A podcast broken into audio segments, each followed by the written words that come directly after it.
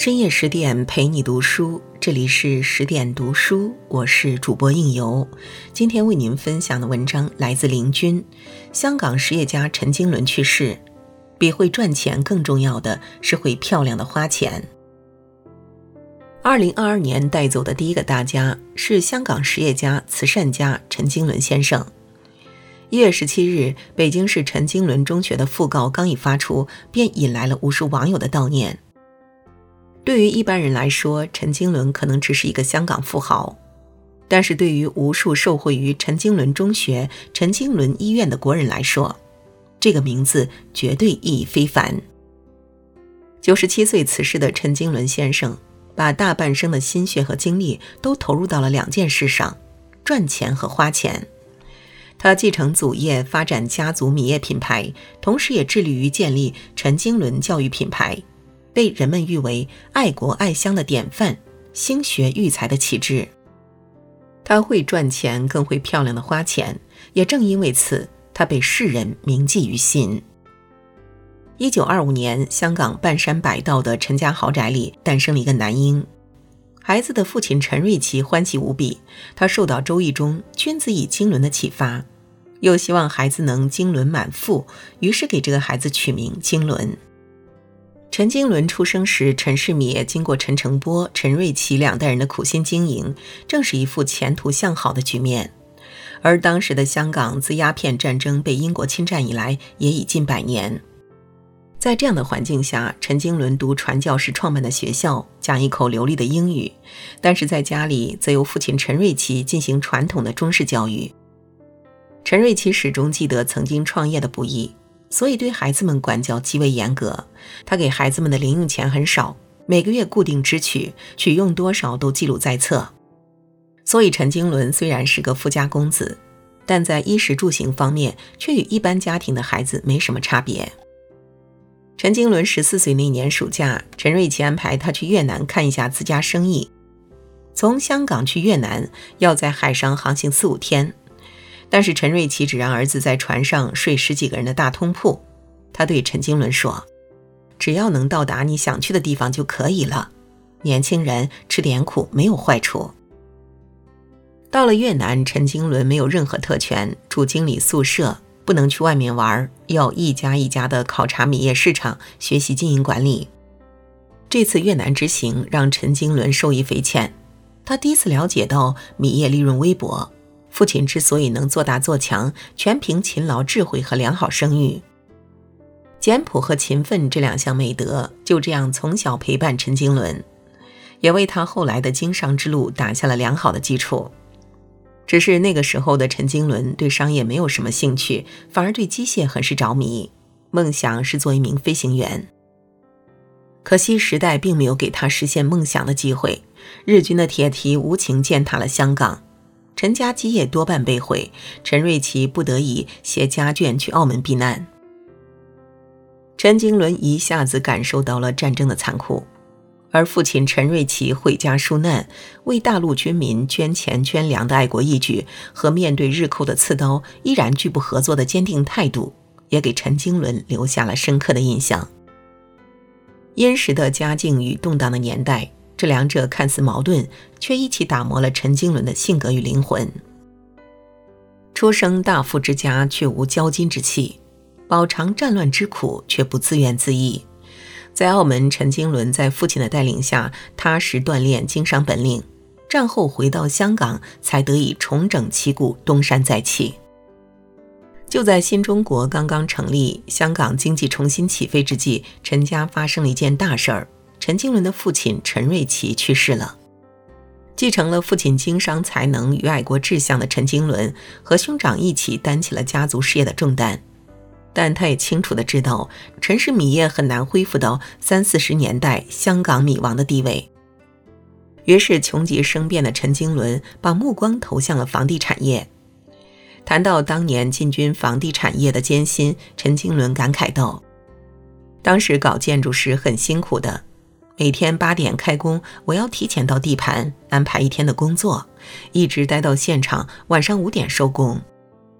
工人到哪里我就跟到哪里，我既是老板也是工人。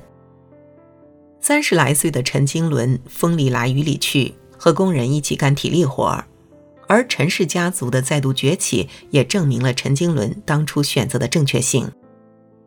逐渐积累起巨额财富的陈经纶，依然时时记得祖父陈澄波的教诲：“邦乡乃家之源，富贵不可忘。”父亲去世后，陈经纶和兄弟就一直以陈瑞琪慈善基金会的名义救济穷苦黎民。他们首先在港澳捐赠了多所医院和学校，后来又把慈善事业推广到了广东故乡乃至全国。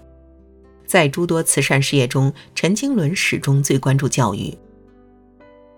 父亲成立这个基金会，本身就是要创造社会大众的福利，并且他是有遗嘱的，那就是最好做学校。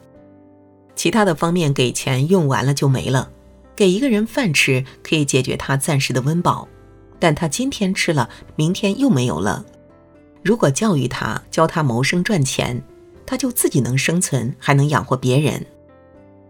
有钱人朴素的遗愿，加上陈经纶本人迫切的想要服务社会，陈氏教育品牌就这样逐渐成了燎原之势。难得可贵的是，在各地建校过程中，陈经纶不仅付出了巨额捐资，还多次实地参与学校的设计和建设。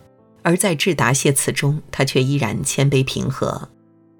但愿在有生之年，勉力为社会竭尽绵力，以告慰先父在天之灵。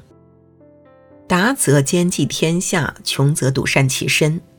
这是父亲陈瑞祺穿着长袍马褂，用一口浓重的新会口音传达给陈经纶的价值观，也塑造了陈经纶对故乡和祖国的认同。虽然生长于香港，但是他想服务祖国的火热内心从没有一丝冷却。上世纪八十年代初，中国的教育正百废待兴，陈经纶从第一次到内地开始，就致力于为祖国的教育事业出一份力。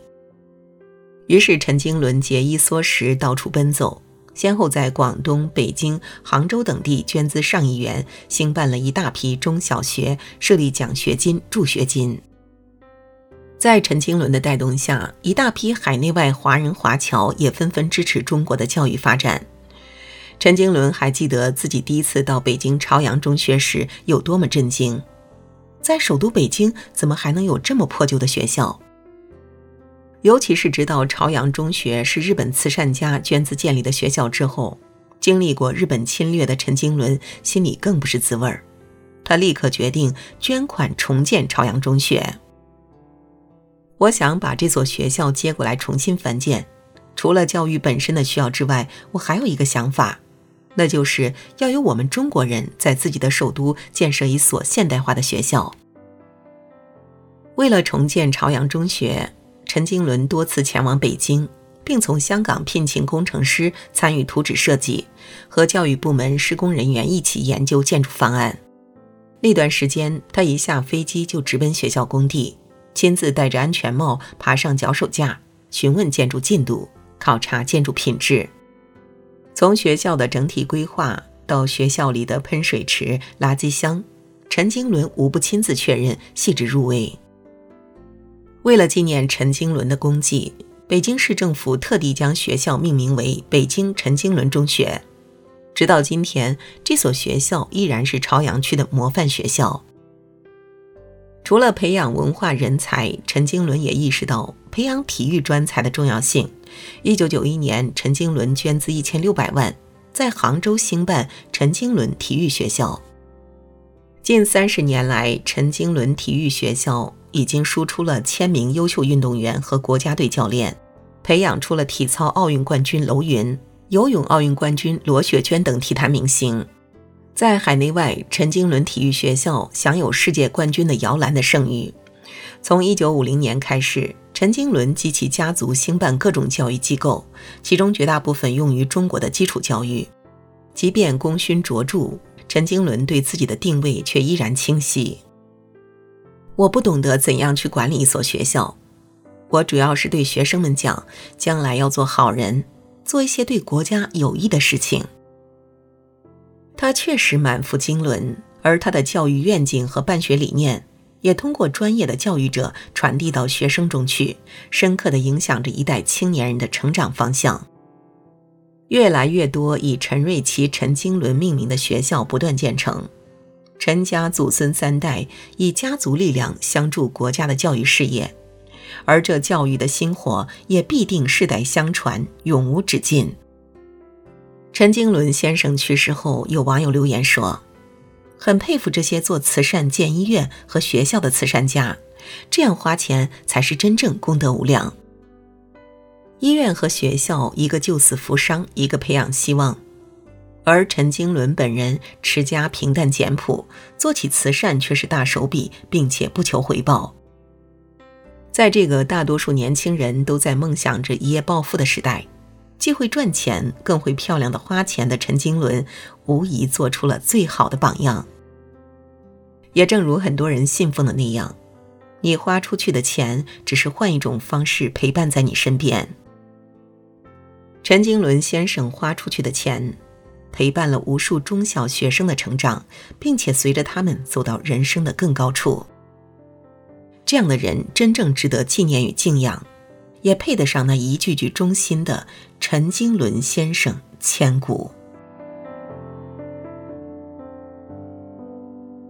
好了，今天的文章就为您分享到这里。更多美文，请继续关注十点读书，也欢迎把我们推荐给你的朋友和家人，一起在阅读里成为更好的自己。